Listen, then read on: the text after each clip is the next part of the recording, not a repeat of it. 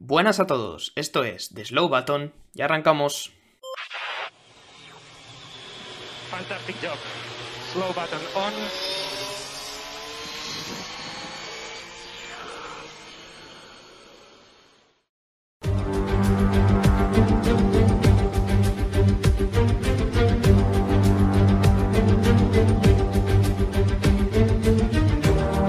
Buenas a todos, ¿cómo estáis? Bienvenidos una semana más al podcast de The Slow Button, segundo fin de semana de carreras en esta temporada de Fórmula 1. Hemos pasado por Bahrein, ahora hemos pasado también por Jeddah y la gran noticia sigue siendo que Alonso se vuelve a colar en el podio. Aunque este fin de semana la verdad que ha habido bastante intriga para ver si se quedaba en ese podio o no.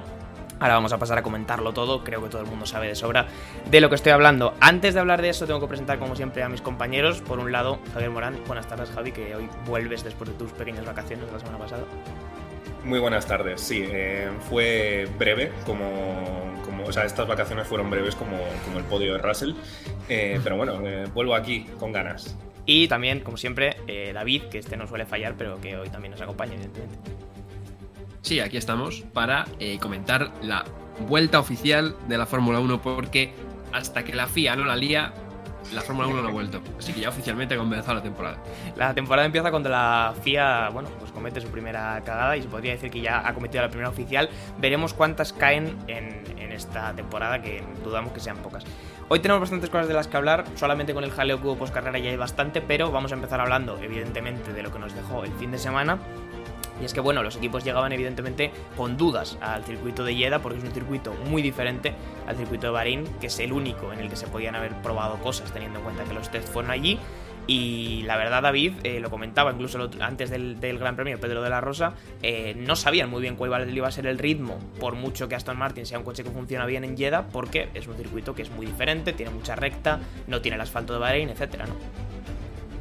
Sí, a ver, aquí eh, llegaban todos un poco a ciegas. Eh, sí que es verdad que eh, para la próxima carrera van a ir también igual, porque son circuitos muy particulares también Australia, pero en este caso Jeddah es un circuito único, ¿no? Es un circuito que es muy rápido, pero además va entre muros, hay poca zona de frenada fuerte, solo, solo dos realmente en todo, todo el circuito, con un asfalto muy poco abrasivo, a diferencia del de, del de Bahrein, ¿no? El de Bahrein desgastaba mucho los neumáticos y aquí era al revés. eh, lo que producía, por ejemplo, era graining en el neumático blando, que se ve un montón el viernes, sobre todo cuando la pista está más, más verde. Entonces, claro, era un circuito que realmente sin saber eh, cómo van a ir los coches por las características y demás, pues ningún equipo se aventuraba a dar un, un resultado favorable. Lo que sí sabíamos era que el Red Bull iba a ir bien casi seguro. Que el Aston Martin eh, al principio pues parecía que no, pero se confirma que va bien también aquí. Creo que es algo bastante importante porque si va bien en Bahrein y va bien aquí, significa que es un coche que en líneas generales es bueno, porque hemos visto otros coches, como por ejemplo eh, mis compadres italianos de Ferrari, que el ritmo de carrera ha sido peor que en Bahrein, cuando parecía que en Bahrein iba a ser el peor por el tema de la degradación, y ha resultado que no, que también aquí van mal y no tiene nada que ver con la degradación. O sea que es un circuito que, digamos, venían todos un poco a ciegas. Efectivamente. Vamos a pasar a hablar un poco de- del sábado, eh, Javi. La clasificación sí que es verdad que nos sorprendió a todos porque el que tenía todas las papeletas para llevarse la pole, que no era otro que Max Verstappen, se quedaba fuera por un fallo en el palier y a partir de ahí es donde empezaba un poco la magia, se le abría la puerta a Checo Pérez y a todos los que venían eh, por detrás. Eh, exactamente qué es lo que le pasó a Max Verstappen. Bueno, pues eh, ya sabemos que la zona revirada del trazado de Jeddah eh, tiene unos pianos bastante altos, a pesar de que este año, por ejemplo, los han rebajado un par de milímetros, pero aún así, eh, pues eh, yo no es que achaque directamente el problema que tuvo Verstappen en ese palier con los pianos, pero sí que es verdad que coincide en un momento en que se traga el piano de la 4 o de la 5, creo que es, una de las primeras S, y se ve en la cámara súper lenta que tiene zoom, que le salta una pieza y poco después pasan a la onboard de Max Verstappen y es cuando suena como ese mm, subidón de revoluciones que no es más eh, que simplemente una rotura de palier. Con lo cual, pues básicamente lo que dices tú, John, eh, Verstappen quedó fuera de manera prematura para la Q3, era el candidato, pero ya sabemos que Max Verstappen, o sea, que Checo Pérez, perdón, es un piloto velocísimo en circuitos urbanos y bueno, pues terminó llevándose la pole eh, con unos rivales que se le acercaron, por ejemplo, Ferrari apareció, pero es que es imparable, simplemente imparable. La verdad que, hombre, es imparable Checo, que es verdad que los circuitos urbanos se le dan bastante bien, ya lo estamos viendo y los antecedentes lo avalan, pero lo que sobre todo parece que es absolutamente imparable es el Red Bull. Lo vamos a, lo llevamos viendo desde Bahrein, lo vamos a seguir viendo, me parece, en esta temporada y lo comentaremos luego con la carrera. Eh, el que también se pudo colar bastante arriba, eh, David, fue Charles Leclerc, que se llevaba la segunda posición de esa quali, pero venía con la penalización algo triste, debo decir, ¿no? Tal vez por parte de Ferrari tener que estar penalizando ya en la segunda carrera, pero que le hacía empezar la carrera desde la duodécima posición, si no me acuerdo mal. Eh, así es, eh, duodécima posición, fue segundo, pero claro, tenía 10 posiciones de, penalización por ese cambio de centralita y batería, que ya pues eh, la primera la cambiaron antes de Bahrein, la segunda salió reventada de Bahrein y pues la tercera la han tenido que poner aquí, penalizaba pero sí que es verdad que, bueno, se quedó una décima de, Checo, que visto lo visto, pues eh, es un éxito, ¿no? Yo creo, eh, porque eh, parecía que estaba en otro rollo el, Red Bull. Y realmente, pues por ejemplo, también Carlos con el, con el Ferrari le costó un montón meter en temperatura los neumáticos, ¿no? Y, y Leclerc, sin embargo, ahí sí que lo hizo bastante bien. Y se queda una décima de Checo Pérez. Eh, ya por detrás Alonso estaba a cuatro décimas. Sí que es verdad que el Aston Martin parece un coche de, carrera, no de clasificación, eh, pero bueno, que son cuatro décimas, ¿no? Y Leclerc se quedó ahí a una, pero claro, tenía que remontar desde la eh, duodécima posición, así que tampoco le sirvió de mucho al piloto monegasco efectivamente, el que se conseguía meter de nuevo en una tercera posición, en buenas posiciones de, de quali, como ya venía haciendo los libres, iba a ser Alonso, que se quedaba tercero, y bueno, pues por detrás se ordenaban los Mercedes, Carlos Sainz, que quedaba quinto, etcétera, etcétera. La sorpresa también para mí en la clasificación, eh, y os lo comento así muy rápido, fue Piastri, que teniendo en cuenta que Lando, si no me acuerdo mal, se quedó en la Q1, consiguió poner el McLaren en P9, luego comentaremos de McLaren, porque también la papeleta que tienen es es bastante grave. Pero bueno, no nos vamos a alargar más, vamos a hablar un poco ya de la, de la carrera. Y la carrera empezaba fuerte, Javi, porque con esta penalización de Leclerc teníamos a Alonso saliendo desde la primera línea, que esto no es algo que se diga todos los días y que evidentemente era un motivo de ilusión para todos. Y el nano desde la primera línea cumplió, la verdad. Pues sí, y tanto que cumplió, pero bueno, rápidamente todos nos quedamos un poco con la cara eh, así un poco rollo poker face porque tuvo una penalización de 5 segundos en la hora de, de salir eh, Alonso se colocó un poco más a la izquierda, es decir, vendría a ser más pegado al muro del circuito de Jeddah. Y eso supuestamente es una penalización. Aquí ya podríamos entrar en debates, porque es verdad que a Ocon le pasó algo similar. Es verdad que fue longitudinalmente en el caso de Ocon, es decir, estaba más adelantado de la línea amarilla, pero es que en el caso de Fernando Alonso simplemente estaba echado más a la izquierda. Perdón.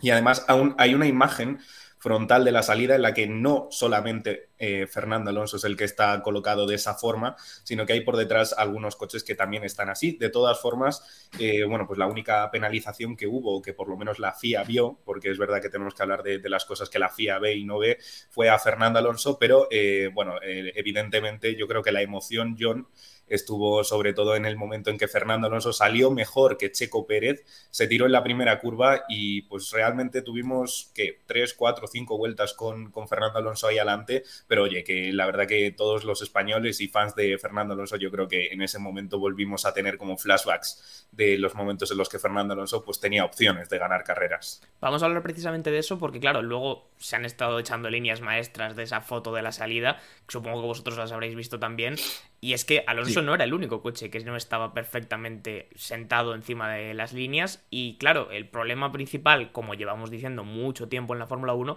es que dónde está el límite de estar dentro de las líneas o de estar fuera, ¿no, David? Quiero decir, si la rueda está fuera, si la rueda está encima, si la rueda está dentro. Había coches mucho más atrás que también estaban fuera, pero no recibieron ninguna penalización. Entonces, ¿dónde está el límite? Sí, esto es como lo de los track limits, ¿no? Eh, hasta qué punto vamos a llegar, ¿no? De si pisa la línea, no por fuera, tal. Y que ya llega un momento que, tienes que tirar de sensores o de algo, porque así a simple vista de pájaro no, no vas a ver si estás eh, o no en la línea, no tocando la línea, porque si se ve perfectamente que hay como una fila de coches y hay como algunos que están un poco más fuera, el de Alonso es uno de ellos, y hay otros que están un pelín más fuera, que puedes decir, bueno, igual aquí la FIA ha dicho están un pelín, no se, no se sanciona, pero es que Botas estaba prácticamente igual que Alonso, entonces Quiero decir, ¿dónde, dónde marcas el límite de, si está fuera, si está dentro, o si es una lotería? Si llega la FIA y coge y dice, pues mira, me apetece a Alonso ponerle penalización. El otro día, pues mira, el otro día me apetecía ponerse la Ocon, pues se la pongo, ¿sabes? O sea, no sé dónde es el límite realmente de. Bueno, a Ocon, de- de a Ocon les apeteció una ponerle otra. unas cuantas, la verdad. A Ocon le apeteció ponerle Ya, una y sí, luego también es verdad. Pero, pero, pero realmente que, claro, eso, eh, eh, llega un punto de como lo de los track limits, ¿no? Dices, eh, si vamos a ponernos tan tiquismiquis de que tiene que tocar la línea o no, ta- ta- tal, eh, poner sensores o algo y se arregla la papeleta, porque si no, entonces estamos aquí con un debate eh, eh, ilimitado, ¿no? Que no va Pues a acabar sí. nunca. Se supone que la FIA iba a reunirse con los equipos antes de que llegue el Gran Premio de Australia para concretar algunas de estas cosas y también algunas de las que están poco claras en el reglamento respecto a lo que pasó en el final de la carrera con Alonso. Eh, pero la verdad, Javi, es que claro, a mí por ejemplo sí que me parece más grave el caso de Ocon, porque bueno, si estás adelantado, evidentemente hay una ventaja a la hora de, de la salida, aunque sea muy poco, en algún sitio que poner el límite y adelantarte sí que da una, una ventaja. Es verdad que el desplazamiento lateral, hombre, en algún caso, en alguna salida puntual de, de los diferentes grandes premios, pues te puede dar eh, ventaja. Pero sí es que lo más importante al final yo creo que es poner un límite, ¿no? Y sencillamente que todos los pilotos sepan hasta dónde se pueden salir o no, dentro de que es muy complicado colocar un coche de Fórmula 1 tan grande en un cajón que tiene exactamente esa medida. Sí, sí, desde luego. Eh, de todas formas, a todos aquellos que ya tengan un poquito de, camino dentro de esto de la Fórmula 1, les invito a acordarse de lo que pasó en 2017, en la salida de China, porque creo que fue Sebastián Vettel quien, a diferencia de Fernando Alonso, es decir, Fernando se movió de manera lateral, efectivamente, pero apartándose de donde estaba Checo Pérez, pero es que Sebastián Vettel en 2017 se acercó al hombre que estaba en pole, o no sé si era él el que estaba en pole, pero el, el caso es que se juntó respecto al otro rival, entonces lo dicho, invito a todo el mundo a que ponga en salida 2017 de China, porque vais a ver que lo de Sebastián Vettel era incluso más descarado que lo de Fernando Alonso y no hubo, no hubo ningún tipo de sanción. Con lo si cual, no recuerdo mal, eh, es que en, aquella época no sé si aquello estaba. Igual me estoy pegando una patinada con el dato, Javi, pero no sé si he leído por ahí que en aquella época aquello todavía no estaba. eh, no se sancionaba eso, esa misma cuestión. Es probable, es probable, pero quiero decir que es que, mm, a ver, si, si se cambia todo el tema de, de la regulación que, que compete a este tipo de, aspectos, bueno, pues me parece bien siempre y cuando esté claro. Lo que pasa es que yo creo que me da la sensación de que no está claro porque, bueno, que haya un piloto que es Fernando Alonso que se coloque lateralmente, pues es posible. Eh, Pero es que luego vemos por detrás, es lo que dice David, estaba Botas por ahí, entonces yo creo que la sensación que se nos queda a todos es, vale, quizá la norma dice que no te puedes colocar así, pero no se ha quedado lo suficientemente claro eh, dentro de- del paddock porque hay pilotos que siguen cometiendo el mismo error y lo que me parece incluso más grave es que la FIA, eh, lo que había dicho David antes, que sancione a Alonso porque es español, por ejemplo, esto es eh, lo, primero que, se me ha ocurrido, porque es que realmente en la anterior carrera fue a Ocon que le penalizaron con, con una sanción similar a la de Fernando, a él no se la anulan, a Fernando así, con lo cual yo creo que mm, las claves están en dejar las cosas claras y sobre todo, eh, oye, pues ser estrictos a la hora de, aplicar este tipo de, de normas, porque no es posible, no, no es correcto que haya pilotos que se le apliquen y a otros no. Básicamente, vamos a pasar ya un poquito de la salida, en la que efectivamente Alonso se, se colocaba primero por delante de Checo. Evidentemente, eso no iba a durar mucho porque sabemos que el Red Bull, pues bueno, tiene muchísima velocidad en recta. Por mucho que Aston Martin se esté empezando a consolidar casi como el segundo coche, algo de lo que hablaremos luego, no era competencia directa tampoco para, eh, para Alonso, ¿no? Eh, los Red Bull, como estoy diciendo, juegan a otra cosa, ¿no? Creo que ya es evidente, David, llevamos dos carreras. Eh, hemos oído a Lewis Hamilton decir, que no dejan de ser declaraciones un poco irónicas, que el Red Bueno. Bull es el coche más dominante que ha visto nunca. Igual le invitaría a Lewis Hamilton a que revisara alguna carrera de 2014, 2015, incluso 2020. Eh, pero sí que es verdad que el Red Bull RB19 es un coche que está a una diferencia bastante grande de todo el resto, ¿no? Sí, a ver, quizás Hamilton no lo ha visto nunca porque iba adentro, ¿no? Y no tenía la perspectiva. Claro. Pero. Eh, pero sí, a ver, eso todo del palo, ¿no? Del estilo de pues un Red Bull 2011, un Red Bull, un, es un Mercedes 2014, 2015, 2020, etcétera, etcétera, ¿no? Coches de esos que, que han dominado y han marcado una época. eh, y parece que sí, ¿no? Eh, la única baza es que Red Bull tiene la penalización del túnel de viento y a ver si eso les perjudica a la hora de, de evolucionar el coche, porque claro, como Red Bull te evolucione el coche como lo hizo el año pasado, olvídate, ¿no? Porque no va a haber, no es que no vaya a haber mundial, es que no va a haber ni, ni posibilidad, ¿no? De, que sea medianamente entretenido eh, alguna carrera que no sea un accidente, que haya lluvia o que haya cualquier tipo de historia que puede pasar, porque es que Checo tardó, a mí, sobre todo a mí, eh, lo que más me impresionó fue la relanzada del safety car, que en, media vuelta estaba como ya un segundo y medio o algo así. Era como cuando aprietan de verdad, eh, es cuando se ve el ritmo que tienen, que es, que es absolutamente brutal, ¿no? Y están ahora mismo muy lejos de, de todos los coches, decías que corren, corren en recta, ¿no? Bueno, es que ¿dónde no corre el Red Bull? Bueno, No corre en todas partes, sí, no, está, está Claro, es. O sea, él destacaba lo de en recta porque, porque Alonso recuerdo que lo pasó, yo creo que incluso antes de que estuviera activado el DRS, o sea, era una, una cosa Sí, sí. absolutamente bárbara. Pero, pero es verdad que el Red Bull corre en todas partes. Eh, y además, Javi, yo creo que en este Gran Premio les hemos visto ya apretar de verdad, ¿no? Porque yo creo que en Bahrein, más que otra cosa, hay una gestión de carrera brutal por parte del equipo y después se desveló, de hecho, que no estaban corriendo con un modo de motor ni siquiera agresivo, o sea, estaban ya corriendo al final, pues bueno, un poco como quien tiene que terminar la carrera, pero aquí yo creo que sí que les hemos visto apretar, evidentemente, por la situación que tenía Verstappen, que venía desde atrás de la parrilla, y por la situación que tenía Checo también un poco, entonces yo creo que aquí es donde ya hemos visto de verdad que el Red Bull, cuando aprieta, es un coche absolutamente intratable. Sí, efectivamente. Digamos que lo que ha desencadenado que, haya, que hayamos podido ver el ritmo real de, de los Red Bull es precisamente lo que estabas comentando, y es que venía un Verstappen muy rápido, que además eh, aprovechó ese safety car, del cual espero que hablemos, porque me parece. Vamos a hablar de- justo ahora de mismo chiste. car, no te preocupes. Bien, bien, pues me parece bien, me he adelantado un poquito, pero bueno, el caso es que venía un Verstappen súper furioso por detrás, que tenía un ritmo un, un par de décimas más rápido que Checo Pérez en el caso de las vueltas más rápidas de, de ambos, con lo cual evidentemente Checo pues quería tener, eh, aparte de la vuelta rápida, que no consiguió tenerla finalmente, pues lo que quería era mantener esa primera posición que venía amenazada por, por el, gra- el gran ritmo de, de Max Verstappen. No fue así en Bahrein, eh, porque básicamente no, no estaban No hacía con un falta, 1-2 no hacía falta, muy cómodo, efectivamente, estaba, estaba cómodamente colocado el equipo Red Bull y en esta carrera sí que lo hemos podido ver, aunque, aunque es verdad, tiene un ritmo atroz, o sea, es, es increíble, pero tampoco vimos a Fernando Alonso tirar eh, lo suficientemente rápido, eh, precisamente porque también él estaba cómodo hasta que, bueno, pues se destapó que tenía una posible sanción de 5 segundos y ahí fue cuando empezó a tirar un poquito más, pero estoy seguro de que Alonso con el Aston Martin podría haberse, eh, digamos, acercado un poco a los ritmos de- del Red Bull, pero no fue así finalmente. Vamos a hablar de la primera polémica del fin de semana, o de la carrera, mejor dicho, que es efectivamente ese safety car. Eh, Lance Stroll para el coche en la vuelta 18, si no me acuerdo mal, eh, por, un, por un fallo, creo que fue de la, de la batería, del Energy Store. Eh, yo pensé primero que era de frenos porque le estaban, le, le estaban echando con el, con el extintor Sí. en los frenos los comisarios, pero bueno, entiendo que eso sencillamente fue una cuestión de que al quedarse quieto el coche salieron en llamas. Eh, fue un problema del Energy Store, se para Lance Stroll y es verdad que se para o sea, de la mejor manera que te puedes parar en pista porque consiguió meterse dentro de una escapatoria detrás del muro. Eh, y claro, la polémica que salta porque la Fórmula 1 en ese momento decide sacar un safety car completo, no virtual, eh, y después declaran que en ese momento optaron por el safety car como la mejor opción porque no tenían suficientes cámaras para ver dónde había dejado Stroll el coche exactamente. David, esto es gravísimo. O sea, si la, si la FIA, si la FOM no tiene las suficientes cámaras para ver dónde ha dejado el coche Stroll y yo lo estoy viendo desde mi casa, ¿qué estamos haciendo mal? Quiero decir. Eh, sí, es que quiero decir, la que la Fórmula 1 no tenga, no sé, cámaras suficientes para, para ver dónde se ha parado Stroll. eh, es que quiero decir, si Stroll lleva una en el coche on board, ¿no ves que está ya literalmente Claro, para ahí empezar, es que con para, los comisarios? para O sea, sí. es que literalmente tú pinchas la cámara de Stroll y, y ya ves que está enfrente de una grúa y los comisarios, porque se ven perfectamente, porque está justo en la salida de, de, de esa escapatoria. Ahora bien, tú ves eso, te vas a la escapatoria y encima ves que es la escapatoria literalmente más grande de todo el circuito, porque eh, la única escapatoria así grande que hay es en la, en la 1 y esa que es así como un semicírculo, que es redonda, que también tiene una buena escapatoria.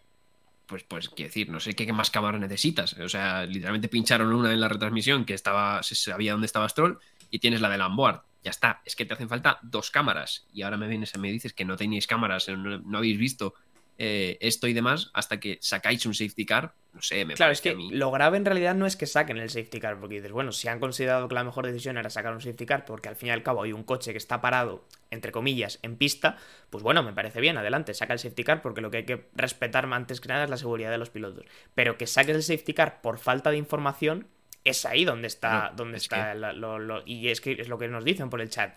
Eh, Te lleva a pensar eh, y que pueden ser- incluso ser mentira, que no quiero yo tampoco fomentar Claro. teorías conspiranoicas, pero no, no hay otra motivación, porque si yo lo puedo estar viendo desde mi casa, ¿cómo no va a poder la FIA ver, eh, o la Fórmula 1, quien tenga que verlo, con todas las cámaras que hay, dónde se ha parado Stroll exactamente? Que si quieres sacar un free safety car es perfecto, me parece bien, pero el que la justificación sea esa, me parece bastante... de todas formas, claro. Eh, de todas formas es una tendencia ya que se repite, porque no sé si os acordáis el año pasado, eh, con Ricciardo la que lían el año pasado en Monza. También. Se queda un coche en medio de la pista y tardan eh, una vuelta en sacar el safety car y al final no les, da tiempo a, retirar el coche. Entonces, quiero decir, eh, o sea, Clara no, es que no van a, van a reventar las carreras porque es que Verstappen llegaba igual, pero si Verstappen por un casual no hubiera llegado, es que se lo hubieran dado el caramelito en la boca, literalmente. No, no, está claro. Quiero decir, al final lo que motiva el, safety car es que, bueno, Verstappen, por, por achucharse todos los coches de nuevo, pues tuvo mucho más fácil volver a llegar a las posiciones de cabeza,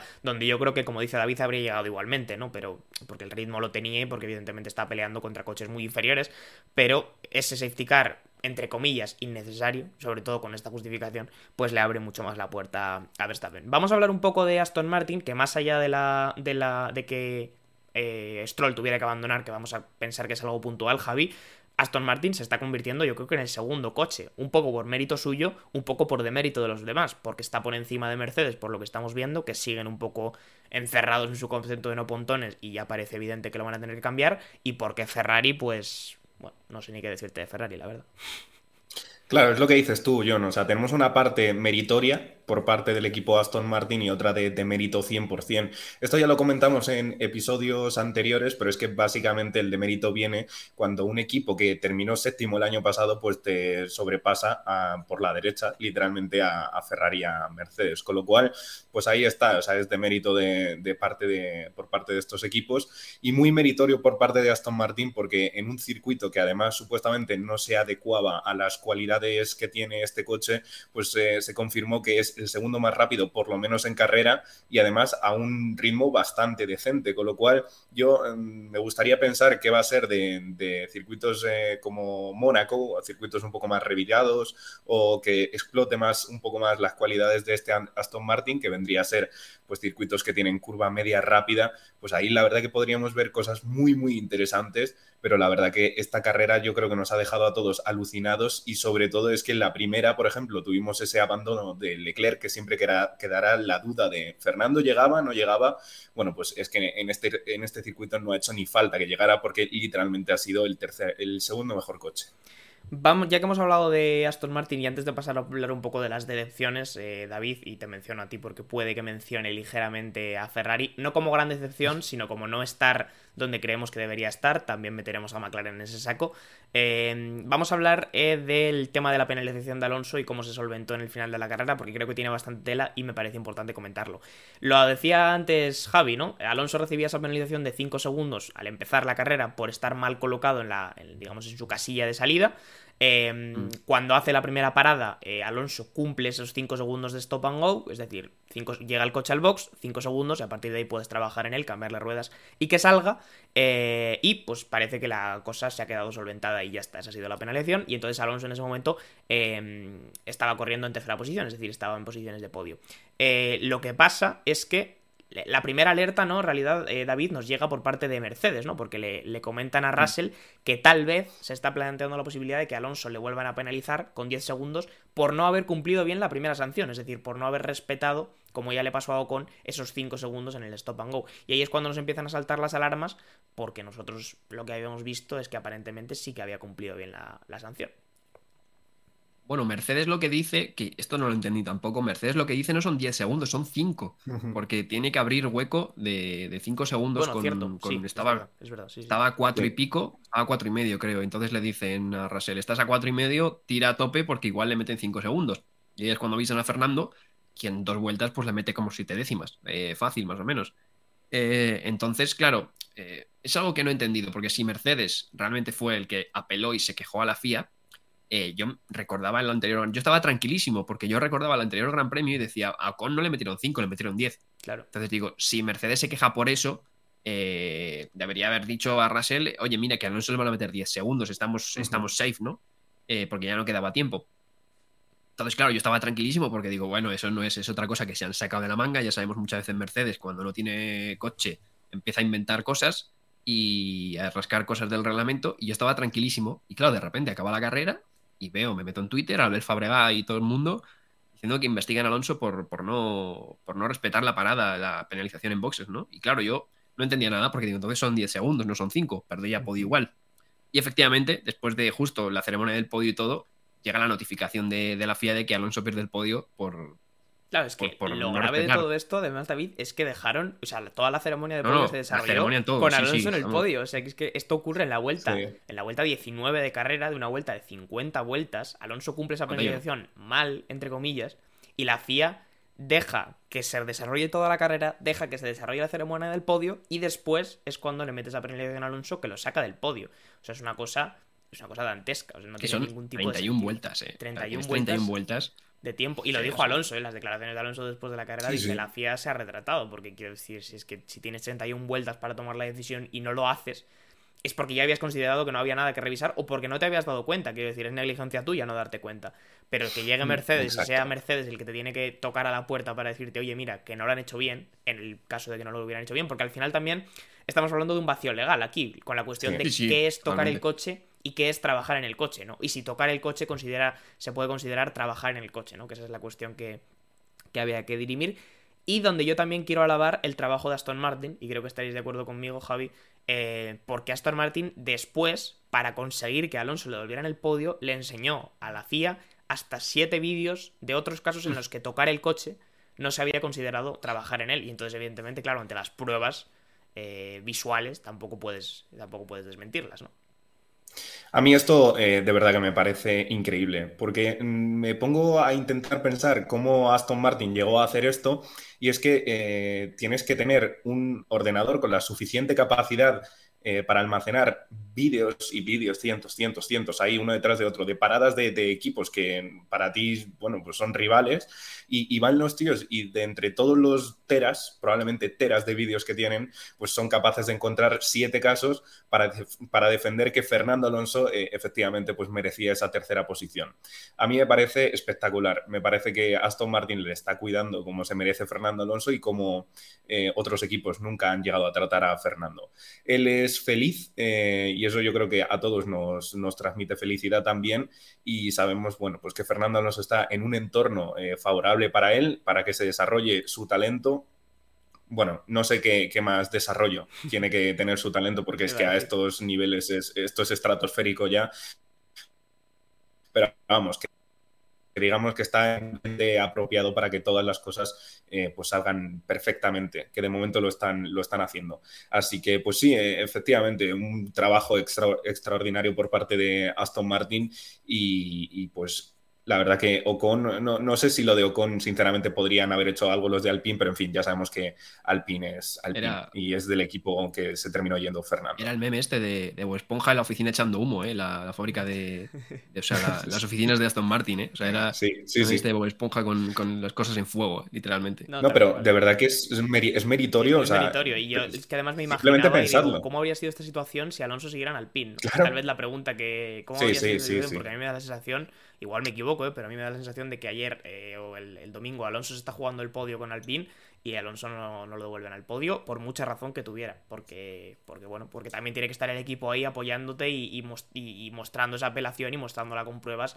de que tocar el coche en otros siete casos no se había considerado trabajar en él, ¿no? Por lo tanto, pues bueno, esa es otra de las cuestiones en las que la FIA tiene que aclarar dónde está el límite, si se puede tocar, si no se puede tocar, qué es trabajar en el coche, ¿no? Y, dónde está el límite y eso es lo que se supone que quieren hacer antes de que llegue a Australia, porque si no la situación pues se va a seguir enrevesando. Al final, George Russell no estuvo en el podio, luego sí estuvo y luego otra vez no estuvo, o sea que ha habido un lío de, un lío de publicaciones de Instagram, tanto de la Fórmula 1 como del propio Russell, bastante buenas. Y luego el que se ha convertido en yo creo que el meme del Gran Premio, que es la foto de Alonso. No la voy a recrear con la cámara que tengo delante, pero bueno, la foto de Alonso con las gafas de sol y la frente.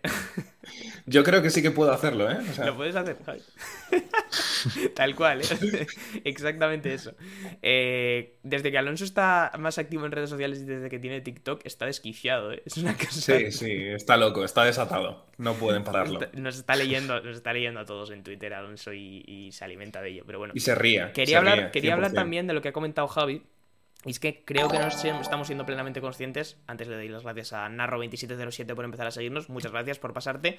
Eh, quería comentar eso, lo bien que están tratando eh, David a Alonso, yo creo, en Aston Martin, ¿no? Y la ilusión que genera también dentro del equipo. Porque los mismos vídeos eh, de los mecánicos, viendo las reacciones de la carrera, viendo eh, cuando va a llegar al podio, poniendo las, pegatinas en el cartel para enseñarle el P3. Yo creo que hay una ilusión y una motivación que genera Alonso en el equipo y el equipo en Alonso que, que funciona en las dos direcciones ¿no? y que está haciendo una dupla espectacular, me parece a mí. Sí, claro, al final quiero decir, tú vienes de donde vienes, que eres Aston Martin, que vienes de estar al fondo y de repente te ves con, el segundo mejor coche, ¿no? Y ilusión tiene que haber, pero claro, si encima tienes a, un campeón del mundo como es Fernando Alonso, que sigue a, su máximo nivel, ¿no? Y que además Alonso va a Aston Martin porque él lo tiene claro, él dice, yo quiero tener un proyecto ganador, ¿no? Entonces, ha sido como encontrarse, ¿no? Eh, Aston Martin quería ganar y Alonso también, y de repente se han encontrado con que tienen el segundo coche, ¿no? Yo creo que al final evidentemente, esto lo dijo, no sé quién lo dijo, creo que fue Pedro de la Rosa cuando también fichó y demás, que dice, claro, cuando las cosas van bien, todo es bonito, ¿no? Hay que ver cuando van mal. Y Aston Martin, al parecer, siempre tenía ese ambiente bueno y demás, pero claro, cuando van mal es más difícil verlo. Y ahora, claro, hay, hay una simbiosis entre ilusión y, los resultados también, evidentemente, que acompañan. Entonces se ve, se ve eso en el equipo, ¿no? Y, yo nunca había visto lo de eh, cuando está haciendo la entrevista, eh, los mecánicos coreando el nombre del piloto. O sea, había visto buen rollo, había visto pilotos lanzarse contra los mecánicos y demás, pero el tema de corear ahí como hooligans nunca lo había visto, ¿no? Y la verdad que eh, desde fuera se ve que hay muy buen ambiente, ¿no? A diferencia de otros equipos que igual están ahí como diciendo, uff, ¿qué hacemos, no? Estamos mal, tal y cual. Aquí se ve que van con todo. Vamos a pasar ahora ya que hemos comentado un poco el jaleo, que, que fue el jaleo del Gran Premio, con el que al final, por si no queda claro, Alonso sí que se llevó el podio. Eh, vuelvo a hablar contigo, David, porque quiero hablar de Ferrari como representante de Ferrari dentro de este podcast. La situación no es la ideal, ¿no? No sigue siendo la ideal. Bueno, representante, pero has quitado la bandera, ¿eh? También te digo. Eh, así que... eh, lo que te decía, ¿no? Eh, Ferrari, al final, yo creo que la mayor derrota de Ferrari después de este, o en este Gran Premio, ha sido que los dos hombres de Mercedes quedan por delante de los dos de Ferrari, ¿no? A pesar de que Leclerc salía desde una mala posición, eh, es demostrar que, bueno, que el Mercedes técnicamente es un coche inferior, pero a pesar de todo en carrera no le terminan de salir las cosas a Ferrari. Y este año no es por los pitstops, mm. porque creo que en las dos carreras que llevamos ha hecho los pitstops más rápidos, o sea que ya no se puede, ya no se puede acusar eso. Dos con uno hizo. Fichado a, a Ido, al de Cars. con, la, pistola neumática. sí. sí, pero no, más allá de, de eso, claro, el problema de Ferrari eh, ya no son ni los problemas de fiabilidad, ni de degradación, ni nada. Ahora el problema de Ferrari es que eh, literalmente no tienen un coche rápido en carrera. O sea, ya está. O sea, es que vienes de ser el, primer coche a principio del año pasado que te comió la tostada Red Bull y al final te comió la tostada Mercedes también. Y, ahora de repente ha sido el cuarto coche en Arabia Saudí. ¿no? Sí que es verdad que Bahrein fue mejor que, Mercedes, pero ahora eres cuarto coche aquí, ¿no? En un circuito en el que venían, digamos, diciendo que iban a ir mejor que en Bahrein porque no tenían degradación, porque van bien en recta y demás, y resulta que vas peor. Entonces eh, hay sensaciones extrañas, ¿no? Eh, además un ambiente un poco raro, ¿no? Con Leclerc con el ingeniero, ¿no? Que no se aclaran, no se entienden, ¿no? Eh, gente diciendo también en redes sociales que si tienen que echarle al ingeniero, gente diciendo que es que Leclerc tampoco se entera de las estrategias y demás. Hay como un ambiente extraño, ¿no? En, Ferrari y, es verdad que lo que dijimos el otro día de los movimientos de Ferrari, el que parece que está más tranquilo es Carlos Sainz, que no le escuché ni una vez en, todo el fin de semana casi. Tuvo problemas para meter los neumáticos en temperatura y bueno, el, sábado, el domingo fue bien relativamente para lo que es el Ferrari porque al final sí que tuvo un ritmo superior o parecido al de, al de Leclerc. Entonces, bueno, un poco desapercibido Carlos Sainz, que sinceramente para según esta hora Ferrari casi que es lo mejor, ¿no? Porque cada vez que hablan sube el pan, casi. Está claro, ¿no? Subíamos un post antes, Javi, a Instagram comentando algunas de las radios del Gran Premio. Dos de las radios más notables del Gran Premio precisamente han sido de Leclerc hacia el muro. Eh, una, la que comentaba David ahora con, su ingeniero Xavi, eh, pues diciéndole que le tenía que avisar, ¿no? De la, de la cuestión de que tenía que apretar en la línea del safety car. Eh, claro, ahí hay un pequeño debate, ¿no? Porque, bueno, ¿hasta qué punto tiene que estar el piloto solamente centrado en lo que está pasando dentro del coche y en la carrera? O también de algunas cosas que se pueden considerar, entre comillas, obvias o hasta qué punto el muro está precisamente para recordarle a veces esas cosas, ¿no? Yo creo que tú tenías una opinión marcada al respecto. Sí, o sea, evidentemente el trabajo de un ingeniero eh, siempre es el de tratar de estar eh, lo más atento posible. De hecho, hay veces que son tan sumamente pesados que tenemos radios míticas como la de Kimi de Just Leave Me Alone y todo esto. Pero es verdad que un ingeniero al fin y al cabo no puede estar atento a todo. Tiene a cinco acompañantes eh, dentro de esa cajita que Haas ha decidido hacer más pequeña y la comunicación entre ellos, pues evidentemente fluye de manera muy veloz. Tienen que estar al tanto de un montón de datos, de la posición de sus rivales y hay cosas que, eh, por ejemplo, en el, en el, caso de este fin de semana el piloto ya tiene que hacer eh, de manera automática, como quien dice.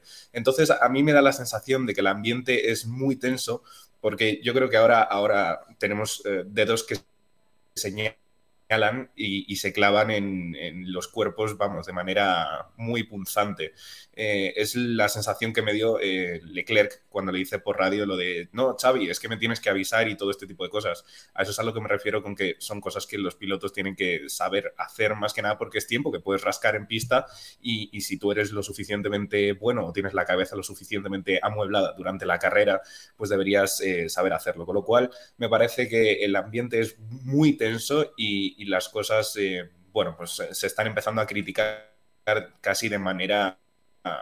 Eh, es que no, sabría ni cómo describirlo. Hay cosas que no... casi, ¿no? Sí, sí, efectivamente. Es que es automático. Las críticas son automáticas. Y evidentemente yo creo que. Sí, sí, es, tal cual. Eh, yo creo que Ferrari es el caso totalmente opuesto al ambiente que se respira dentro de Aston Martin. Nos lo comentaba aquí por el chat, ¿no? Rafini, mientras tanto Alonso mirando la tele y preguntando qué Ferrari ha entrado, que es otra de las barbaridades Ese es el tema. premio. Ese es el tema. Eh, que Alonso, al parecer, había visto en una de las teles que hay por el circuito que había entrado un Ferrari eh, para comunicarles a sus, a sus ingenieros que él estaba muy cómodo con el neumático. Es un mensaje que dio varias veces a lo largo de la carrera, de hecho dijo que estaba muy cómodo con el neumático medio. Así que, así que bueno, eh, simplemente otra barbaridad de las de Alonso, que de hecho el otro día leía un tuit, David, diciendo, ¿esto lo hacen todos los pilotos y solo nos fijamos en Alonso porque es el que más cercano sentimos? ¿O es, o sencillamente es que Alonso es tan superior cuando está montado dentro del coche? Porque evidentemente todos sabemos que Alonso es un piloto que sabe leer muy bien las carreras con la experiencia que tiene, pero es que el hecho de además de estar conduciendo, estar fijándote en las pantallas de circuito para saber si había entrado un, Ferrari, ya me parece una cosa sea, totalmente de locos. Sí, a ver, al final los grandes pilotos tienen que hacer también este tipo de cosas, ¿no? Por eso decíamos lo de Leclerc, hasta qué punto es culpa del ingeniero, hasta qué punto tienes que decir tú, mira, pues eh, aunque haya safety car, sé que entre la línea 1 y 2 de safety car puedo apretar, pues aprieto igualmente porque voy a, intentar recortar tiempo eh, juegue lo que me juegue, ¿no?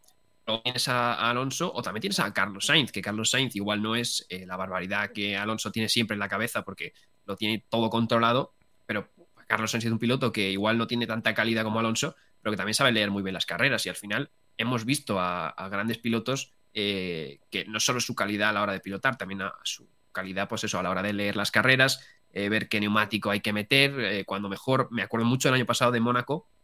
Sí que es verdad que a Leclerc se lo lían, pero Carlos Sainz tuvo muy claro que él dijo, mira, yo estoy con el neumático de lluvia extremo, pero yo no voy a hacer el, crossover a intermedios, yo hago directamente el crossover a, secos porque se va a secar eh, rápido la pista, ¿no? Y así lo hizo y bueno, al final le sirvió una segunda posición. Entonces, a veces que los pilotos tienen que también tomar este tipo de, de decisiones, ¿no? Entonces, bueno, ya eso es otro tipo de debate, ¿no? Ya de lo que decía Javi, ¿no? De hasta qué punto es una cosa y otra. Pero sí, lo de Alonso, evidentemente, es, un piloto muy bueno, ¿no? Que muchas veces eh, somos muy pesados con Alonso, pero es que realmente hay que también ver este tipo de cosas. No, estas cosas lo demuestran, quiero decir, al final eh, son, son los detalles, ¿no? Los que marcan la diferencia a un nivel tan alto como el de la Fórmula 1. Y hablando de detalles, vamos a comentar dos cuestiones más chiquititas para ir cerrando este podcast. La primera de la que quiero hablar es de Yuki Tsunoda, que este fin de semana hay mucha gente mm. que lo ha alabado porque, bueno, se ha conseguido meter en los puntos, se ha conseguido la décima posición, si no recuerdo mal. Eh, ¿O la perdió al final? ¿La perdió no, al final no. ¿No la, no la perdió? Con Magnussen. Con Magnussen, claro, vale, sí. Eh, bueno, estuvo ahí, ¿no? Estuvo ahí a punto de, colarse en la décima posición, teniendo en cuenta que el Alfa Tauri es un coche, bueno, eh, por no decir de los últimos de la tabla, está ahí, ¿no? Al final eh, me parece muy complicado ordenar los coches al final de la tabla a estas alturas de la temporada todavía, mm. pero desde luego el Alfa Tauri está muy abajo, ¿no? Y, teniendo en cuenta que, bueno, todavía no ha conseguido puntos, sí que había mucha gente que comentaba que a Yuki Tsunoda este fin de semana sí que se le ha visto con un poquito más de madurez, aguantándole el tipo a Magnussen dentro de que al final perdió la posición. No sé si creéis que puede ser ya esta la temporada de, de Yuki Tsunoda en la que termine de romper y termine de, de, bueno, de demostrar lo que se le viene pidiendo, Javi, no sé qué opinas tú. Es que es muy complicado, es muy complicado. Lo estaba pensando yo el otro día y, la pregunta era básicamente, ¿qué es lo que necesita un piloto para destacar lo suficiente como para que eh, esa actuación le permita pasar a otro equipo? Y la conclusión es que eh, necesitas un coche un poco más eh, rápido que el que tiene Yuki Tsunoda ahora mismo, porque es que ese Alfa Tauri yo creo que fluctúa entre la octava y novena posición, con lo cual es muy complicado destacar y sobre todo en una temporada en la que tenemos a los equipos muy pegados. es verdad que luchó muy bien este fin de semana, eh, y de momento está siendo más veloz que Nick Debris, que es un piloto que ya el año pasado, en la primera carrera que tuvo en Fórmula 1, pues eh, demostró que tenía mucha velocidad, siendo octavo en clasificación, noveno en carrera eh, o décimo en carrera, no recuerdo bien. El caso es que, oye, sabemos que Nick Debris tiene manos, además de experiencia y talento, más que nada porque a sus 28 años de edad, pues ha pasado por un sinfín de categorías y bueno, pues eh, tenemos a, Yuki Tsunoda que efectivamente estuvo codeándose un poco con, Kevin Magnussen, además en un circuito que es bastante complicado de, luchar o poder adelantar, defender, etcétera. Tiene un montón de, rectas y evidentemente te pueden comer a no ser que seas el McLaren, que ya lo comentaremos más adelante. Pero sí, sí, la verdad que por lo menos en esta carrera Tsunoda ha sido capaz de demostrar pues bastante velocidad, por lo menos más que la de su compañero, y yo creo que eso es lo primero, ¿no? Empezar a ser más rápido que tú, que tú dar el salto quizá a otro equipo. Y el último de lo que quiero hablar es. Sí, al final eh, yo estoy con Javi. Uy, perdón, me he colado aquí, David. Eh, no lo siento, que ha habido aquí un pequeño delay. No, no, te dejo, te dejo totalmente. no lo apaga, ¿no? Dale, dale. no, que yo, yo iba a decir que, estaba de acuerdo con Javi en lo, de, lo del coche. Al final, para destacar un pelín, eh, le hace falta algo más de manos, ¿no? Porque, por ejemplo, yo con Checo lo hemos visto, ¿no? Checo ha estado pululando por ahí por, equipos hasta que de repente le dieron el, Racing Point, que, iba como un tiro, y consiguió podios y victorias, ¿no? Y entonces de repente dice Red Bull, anda, mira, vamos a fichar a Checo, ¿no? Y, había estado media, media vida en parrilla, ¿no? Eh, pero al final sí hace falta, yo creo, un poquito más. Entonces su Noda eh, tiene esa, ese handicap, ¿no? Que aunque este año lo haga bien, eh, me parece a mí que ese Alfa Tauri no, no va a ir muy allá porque, bueno, ya estamos viendo que está sufriendo, ¿no? Y, me parece a mí que algunos coches de atrás van a mejorar, por lo menos algo, ¿no? Y igual el Alfa Tauri, pues no, no es de ellos. Bueno, los rumores de Alfa Tauri, ¿no? Al principio de la temporada era que Red Bull se quería deshacer de él, ya salieron a desmentirlos, pero la cosa sigue estando ahí y yo creo que por mucho que se desmitieran aquellos rumores, había parte de verdad, ¿no? Como en todas las mentiras, y es que al final no sé cuánto dinero o cuánto beneficio le aporta Alfa Tauri a Red Bull. Pero bueno, esa es otra cuestión que ya se desgranará en el futuro, de lo que hay que hablar ahora también es de McLaren, que sigue eh, ahondando yo creo que en su crisis y en lo mal inicio de temporada que ha tenido. Comentábamos antes, Norris no fue capaz de pasar de Q1, a pesar de que Piastri sí que se metió en el noveno puesto, lo cual me parece una diferencia notable teniendo en cuenta que no fue del revés, quiero decir que no fue Norris el que se metió en Q3 y, y Piastri se quedaba en Q1, pero es que luego en la carrera también el ritmo del, McLaren es muy malo. Y tuvieron además, eh, algo que comentabas antes al principio del podcast, eh, David, una suerte, una suerte muy mala con algo muy rocambolesco, ¿no? Que es como que ya, bueno, a, no sé cómo es el, refrán este, pero vamos, que, todo lo malo les pasa a ellos. Sí, eh, bueno, sí que es verdad que en clasificación Norris también tuvo un mal fin de semana porque tuvo ese toquecín con el muro que al principio no parecía nada y al final acabó con una suspensión rota, entonces se tuvo que quedar en esa Q1. Pero sí, luego tienes a Piastri que mete el coche ahí en Q3. Eh, a ver, Piastri, quiero decir, es un tío que ha ganado las categorías inferiores de rookie allá por donde ha ido. Entonces es un, es un gran piloto, ¿no? Lo que pasa que, bueno, al final ese salto a Fórmula 1 siempre, siempre es muy complicado. Pero sí, luego tienes la, salida, eh, Piastri no sale mal. Y bueno, tiene ahí en la curva 2, después hay como una especie de, de huequito entre el muro y, y la pista que, bueno, que aprovechan los pilotos, pero claro, muchas veces pues se pasan de, aprovecharlos. Y Pierre Gasly sí que es verdad que le dejó un poco sin espacio a, Piastri. Entonces dijo o, muro o coche, ¿no? Entonces pues fue a coche, eh, se tocó con Pierre Gasly y se le desprendió un trozo de alerón delantero, por lo que tuvo que parar. Pero es que yo me he enterado esta mañana, la verdad, lo he leído en Twitter, eh, que por si fuera poco, ese trozo del alerón de Piastri se queda en mitad de la pista y el que se lo traga por detrás, después de pasar dos Haas, dos Alfa Tauris, eh, un Alpine más, eh, un no sé qué, o sea, después de pasar tropecientos coches, el que se lo traga es Lando Norris y tiene también que parar a cambiar alerón. O sea, quiero decir, eh, lo de McLaren, aparte de que tenía un ritmo regular. Es que todo lo malo, ¿eh? Todo, todo. Es que, claro. Cuando está que todo lo mal le pasa, entonces pues va a ser bastante complicado hasta que traigan ese paquete de mejoras que dijo Andrea Stella que iba a ser revolucionario. Veremos a ver pues veremos, ¿no? A ver dónde está ese paquete revolucionario que van a traer, se supone que, bueno, varios equipos han hablado ya de paquetes revolucionarios, no sé hasta qué punto son de verdad o son más un farol para, bueno, para que los patrocinadores no peguen desbandada, eh, porque al final los patrocinadores son los que mueven el deporte y como dijo Alonso en las declaraciones de después de, después de la carrera, cuando ya le habían quitado el podio, dijo, bueno, los patrocinadores han estado en el podio eh, y al final, pues bueno, él sentía que había cumplido, se sentía arropado por el equipo y, consideraba secundaria la sanción, aunque finalmente Alonso consiguió el podio y efectivamente ya es 100 veces ha estado en ese, en ese podio en la Fórmula 1. Pues si os parece, vamos a ir terminando lo que es la parte del podcast. Yo creo que hemos comentado un poco todas las. El MVP, el MVP. No, siempre, siempre, siempre se me olvida. el MVP, hombre. MVP, venga, va, pues. yo digo el mío el último, con el. me, me pego un tiro en el pie por ser el presentador y digo, venga, Javi, tú primero, dale el MVP. Pues yo voy a decir eh, Checo Pérez. Eh, le, ha, faltado el tema del Gran Chelem, que se lo arrebató Fernando Alonso cuando se puso en primera posición, pero vamos, que si no hubiera sido un fin de semana redondo para Checo Pérez, con lo cual, eh, pues yo se lo doy a él. Gran ritmo de carrera, buena clasificación, es verdad que va en un cohete, eso no lo podemos olvidar, pero la verdad que pilotó de manera extraordinaria. Algún día abriremos el, melón, que es otro de los que he estado viendo estos días, de, cuánto tiene que ver que en los circuitos urbanos en los que Checo va tan bien, eh, Verstappen no haya estado en la pelea. Eh, pero bueno, no quiero tampoco meterme eh, con un conflicto internacional con México. Así que David, adelante con tu MVP. sí, bueno, para que el que sea nuevo y demás, quiero decir, normalmente los MVPs intentamos siempre que sean diferentes personas. Entonces no es que me caiga mal Checo Pérez, porque yo iba a decir Checo Pérez, pero intentamos que sean diferentes personas.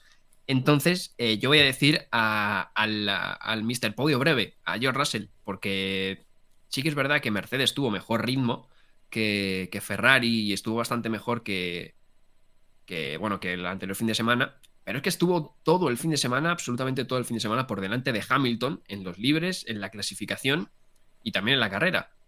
Y Hamilton además ha dado unas declaraciones que, ha dicho que si hubiera tenido, digamos, el mismo setup de, Russell hubiera ido mejor, porque dice que normalmente Russell, bueno, cada uno se hace su setup, evidentemente no era como lo de Ocon y Alonso que decían que se lo copiaba. Eh, y, ha dicho Hamilton que normalmente eh, se solía equivocar Russell y solía hacer el, setup bueno él, pero que este fin de semana Russell había dado como en el clavo y que había hecho un, buen setup. Y bueno, si es así, pues se ha notado porque ha estado delante todo el fin de semana entonces, bueno, eh, le voy a meter ahí en esa posición porque el Mercedes tampoco es que sea eh, la repanocha y estuvo, bueno, casi catapodio por una, digamos, eh, liada de la FIA, pero, pero al final ahí estuvo y la cuarta posición pues sí que no se la quita a nadie. Pues nada, ya me lo habéis dejado prácticamente en bandeja para, evidentemente, comentar al que sí que acabó ocupando el podio, Fernando Alonso. Es igual de justo también comentar a Max Verstappen por la remontada que hace, pero hay que tener en cuenta también eh, que bueno, tuvo, entre comillas, las facilidades de montar, de ir montado en el Red Bull RB19 y, del safety car que ya hemos comentado antes, así que mi MVP va para Fernando Alonso, que en dos carreras con Aston Martin pues ha conseguido dos podios consecutivos, así que yo creo que es un poco la mejor muestra de que el Aston Martin está ahí, de que Alonso está ahí, de que por mucho que Red Bull juegue en otra liga, pues bueno, eh, le puede dar un poco de, de alegría a este campeonato eh, Alonso con los resultados. Y ahora ya sí que ya no nos dejamos nada, vamos a pasar a cerrar este podcast y ya nos vamos de camino a Australia. Dentro de dos semanas tocará madrugar un poco, ¿eh, Javi? Pues sí, eh, tocará, pero tengo muchísimas ganas. Es un circuito que se adecua un montón al Aston Martin, con lo cual, oye, pues a mí me da la sensación de que podrían llegar a pasar cositas. Pues nada, muchas gracias a Javi. Ya despido también, aprovecho a David. Eh, tú eres un chico muy de madrugar, así que te dará bastante igual, ¿no? Lo de Australia. Tú ya sabes que los libres uno me los ve a ver, que son de, tres y media, de tres y media a cuatro y media, quiero decir. Y, sabes que me los ve a ver. Y, tan a eh, gusto. Hombre, van, a entrar solos. Es que Australia es un circuito que sí que es verdad que no da las mejores carreras, porque bueno, podríamos abrir otro melón para, para la semana que viene que no hay gran premio, que tenemos que hacer un episodio de estos nuestros muertos. Podríamos abrir el melón de que la temporada, si no fuera por Alonso, para nosotros estaría siendo posiblemente uno de los mayores bodrios de la historia, porque está siendo bastante paradita eh, y, Australia no tiene pinta de que vaya a ser el mejor circuito para remontar esto. Pero yo no sé si es por el circuito en sí, por, por que era antiguamente y somos old school el opening, digamos, de la temporada, no sé si son por las horas, que es un circuito que me llama muchísimo la atención. Entonces, seguramente que lo, vaya a disfrutar mucho. Yo creo que tiene un poco también de esa mística, ¿no? De que antes habría la temporada y lo recibías con muchísimas ganas después del parón. Pero bueno, en cualquier caso, como digo, dentro de dos semanas iremos a Australia a madrugar un poco. Eh, muchas gracias a todos los que habéis estado por aquí en el directo. Muchas gracias también a los que lo hayáis estado escuchando en el resto de plataformas. Como siempre os recuerdo, estamos más activos que nunca en redes sociales, Twitter, Instagram, subiendo mucho contenido a diario. Y ahora nos podéis encontrar todos los lunes, hoy es martes porque hemos fallado, pero bueno, todos los lunes tanto en Twitch como con el podcast de la semana. Como digo, muchas gracias a todos, nos vemos en la semana que viene y en dos semanas en Australia. Chao, chao.